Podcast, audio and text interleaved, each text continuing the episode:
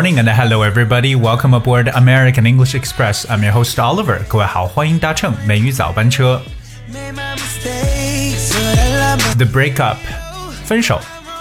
在生活当中呢，我相信分分合合呢，在很多人生活当中呢，可能会经常的出现。一段感情一旦破裂之后呢，是否还有复合的可能性呢？这个真的不知道。但是今天美语早班车，Oliver 带着大家一起来去了解一下，在英文当中怎么去表述分手这样一种伤心的事情。我们都知道，分手的说法呢，可以简单的叫 break up，哎，我们叫 break b r e a k，和这个介词 up 搭配到一块去，break up 就是一个动词短语，而表示分手的意思。So if you break up with someone，可以表示说 you try to end a romance，就是把这样一个浪漫的事情呢给结束了。To end a romance，that is break up。我们也可以把 break up 合到一起呢，当成一个名词。Alright，so 这个做成名词的时候，这 break up 就也表示分手。Like how to survive a breakup? Well, that is a question for you. How to survive a breakup? 那如果说某人和我分手了，就是 you know like like she broke up with me. Like on Valentine's Day，这是非常这个更加令人痛心的事情，在 Valentine's Day 分手了。She broke up with me on Valentine's Day. So remember, like break up 这个动词短语来表示分手的说法，当然可以把它合在一起，变成一个名词。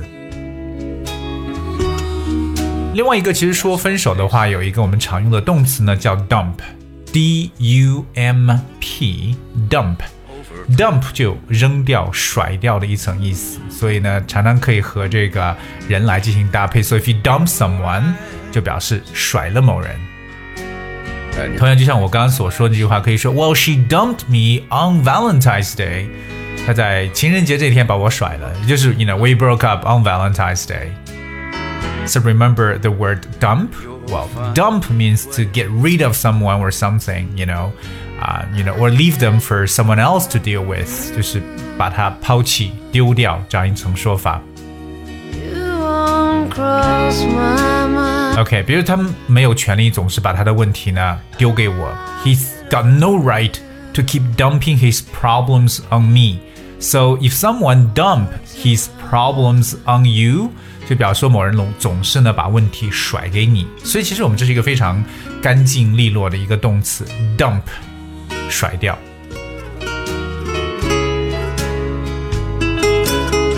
另外一个呢，我们再说到这个分手的说法呢，其实有个非常简单的表述，比如说我们两个已经分手了，也可以说 we stopped seeing each other。哎，We stopped seeing each other。这个 see 就是看见，s e e，right？See each other 就是表示为开始交往的意思，不是开始看见了。Then if we stop seeing each other，也就表示 we stop stop，um, you know this romantic relationship. We have ended this romantic relationship. You know, we stop seeing each other，表示我们已经不来往了，或者说我们不交往了。这是一种说法，叫 stop seeing each other. So, what would you do if you stop seeing each other? How would you survive a breakup? 在很多的这个歌曲当中，大家听到这种可能分手后伤心的这种表达自己郁闷心情的歌曲当中，还有一种说法呢，就是 You know we're not together anymore。所以这个 not together 不在一起了，其实也就可以表示说两人已经 say goodbye。So we're not together anymore。所以发现其实英语当中啊，特别在口语中的表述，可以非常非常的简单自然的就表现出这么一种状态，not together。 Over time. 甚至比如说，有一些人可能觉得啊，虽然说我们不在一起了，但是我还是在爱着她，对不对？We're not together anymore, but I still love her. Alright, so one way to say, as we said, is that not together anymore. Well, I think it's just um, it's just you know quite common for people. Like if you're not together anymore, still you you you know you love him, you love her. You know that's that's just a human. Over 那么其实有一个更加简单的说法，就是说两个人不在一起了，其实用一个词儿就可以表示了。这个词儿是什么呢？就是 down，d o n e，down。 Down 呢，我们知道是 do 的这个过去分词形式，而它其实就表示已经 over 结束了一定意思。就像我们在英文当中常说，Well, it's done, it's done. What's done is done. Alright，就说已经过去的事情就过去了。所以当你说 down 就表示没戏了。Alright，常说 Now we're down, now we're down，我们现在没什么关系了。所以我跟大家来去说了几个可以表达分手的说法。第一个就是 break up，而既可以做动词短语分开的时候，也可以放在一起做名词 break up。另外我提到了 dump 这个动词，d u m p dump，so dump someone 就是甩了某人。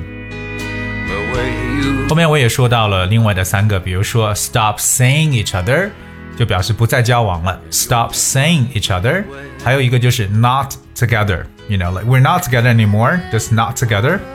嗯，最后一个我说到就是 down, we're down. OK，我们结束，我们没有这个关系了。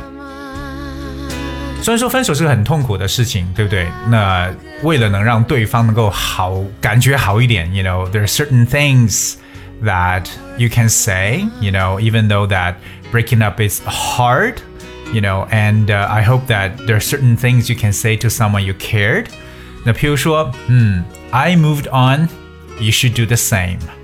就特别呢，当你对一个人这个人是念念不忘的时候，对吧？那对方告诉你说我已经继续了我的生活，所以你也一样不要呢再念念不忘了。So I moved You should do the same。所以当听到你曾经喜欢的这个人他说 I moved on，我已经往前走了，就希望你也如此。OK，往前看。另外一个呢，就是很多男生特别很，就是怎么讲，表现出自己一种非常大度的、非常的慷慨的这么一种分手的姿态呢，会说 “You deserve better”，你应该找更好的。这就是说我配不上你。You deserve better，哎，deserve better，deserve that's D E S E R V E，deserve 应该得到更好的。当然，这话其实用另外一个角度来去说，可以讲。You are too good for me. You're too good for me，不是你对我太好了。You're too good for me，表示是我配不上你。所以不要把这个字面意思搞混了。You are too good for me means I am totally out of your league. Or you deserve better. 我觉得说这样的话呢，可能让对方来说呢。听上去稍微能够这个稍微舒服一点。当然，我接下来跟大家分享一下，有一些真能让你治愈的一些名人讲过的话，特别呢，在一段恋情结束之后，他们是怎么说的。第一个，我们来看一下超级出名的，也是非常 sexy 的一个女士，叫 Marilyn Monroe。OK，大家都知道玛丽莲梦露，and she said, "Sometimes good things fall apart, so better things can fall together." Sometimes good things fall apart, so better things can fall together. 就有些时候呢，就是美好的事物它可能会分崩离析啊，但是美好的事物最终也能够走到一起。我们叫 fall apart，就表示为这个完全分开了。可是它后面又说一个 better things can fall together。那 fall together 可以表示又能走到一起。So sometimes good things fall apart, so better things can fall together. 所以可能你告别了一个你觉得不错的人，但是可能还有一个更好的人在后面等着你。接下来分享的这个人呢，叫做 Sarah Milovsky，好像应该是一个俄罗斯人呢。Alright, and uh, he said, just because a relationship ends, it doesn't mean it's not worth having. Just because a relationship ends, it doesn't mean it's not worth having. 什么意思？就说一段感情结束了，并不意味着它不值得拥有。OK，所以其实可能感情结束了，但是这个 memory 这个美好的回忆呢，仍然还在。接下来我们来看一位叫做 Guy Finley 的人，他所说的 “Nothing in the universe can stop you from letting go and starting over”。 Nothing in the universe can stop you from letting go and starting over。宇宙中呢，没有任何东西可以阻止你放手，并且重新开始。这也是给大家给一种力量，就是 you know let go, you have to let go，放空，该放手就放手吧。You need to let it go, and of course，最重要的是 start over，重新开始。我也非常喜欢接下来这位女士 Kathleen Casey 所说的。她说：“Pain is inevitable, suffering is optional. Pain is inevitable, suffering is optional.” breakup，很多人的内心受伤，会感到疼痛。可是 suffering is optional，这个痛苦呢是可以选择的。对吧？就是它尽管会痛，但是你是否会继续痛苦下去呢？It's always up, always up to you，真的是要靠我们自己。所以，当它变成一种 optional 可选择的时候，请大家 look to the positive side or look on the bright side，一定呢要朝好的一面去着想。So today, basically, I talk about different ways to say break up and uh, I also share some very beautiful quotes. If you went through a terrible breakup and not able to get out of it, and I hope that these quotes can be a great help for you if you happen to fall into the situation. 当然，今天跟大家去讲述了这个和感情相关的一个，就是分手方面的一些说法，包括呢也给的我觉得一些非常有治愈性的一些这种名言呢，一些好的句子，可以让大家呢来去分享一下。I guess we have for today's show。今天节目的最后呢，送上一首来自 Troy s i v e n 所演唱的经典歌曲《Someone Like You》，和 Adele 还是有区别的。But I hope you guys will enjoy and thank you so much for tuning in today. I'll see you tomorrow. I'd hoped you'd see my face and that you'd be reminded that for me it isn't over. Never mind, I'll find someone like you. I wish nothing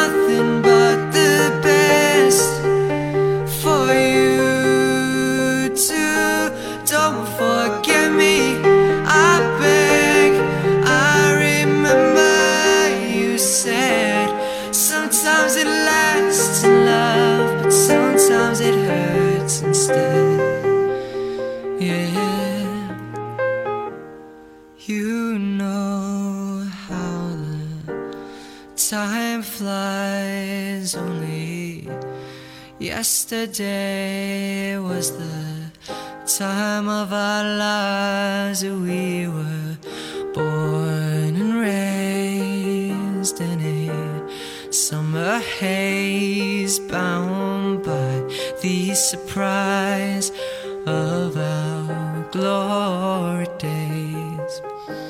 I'd hate to turn up out of the blue uninvited, but I couldn't stay away. I couldn't fight it. I'd hoped you'd see my face and that you'd be reminded that for me it isn't over. Never mind, I'll find someone like you. I wish nothing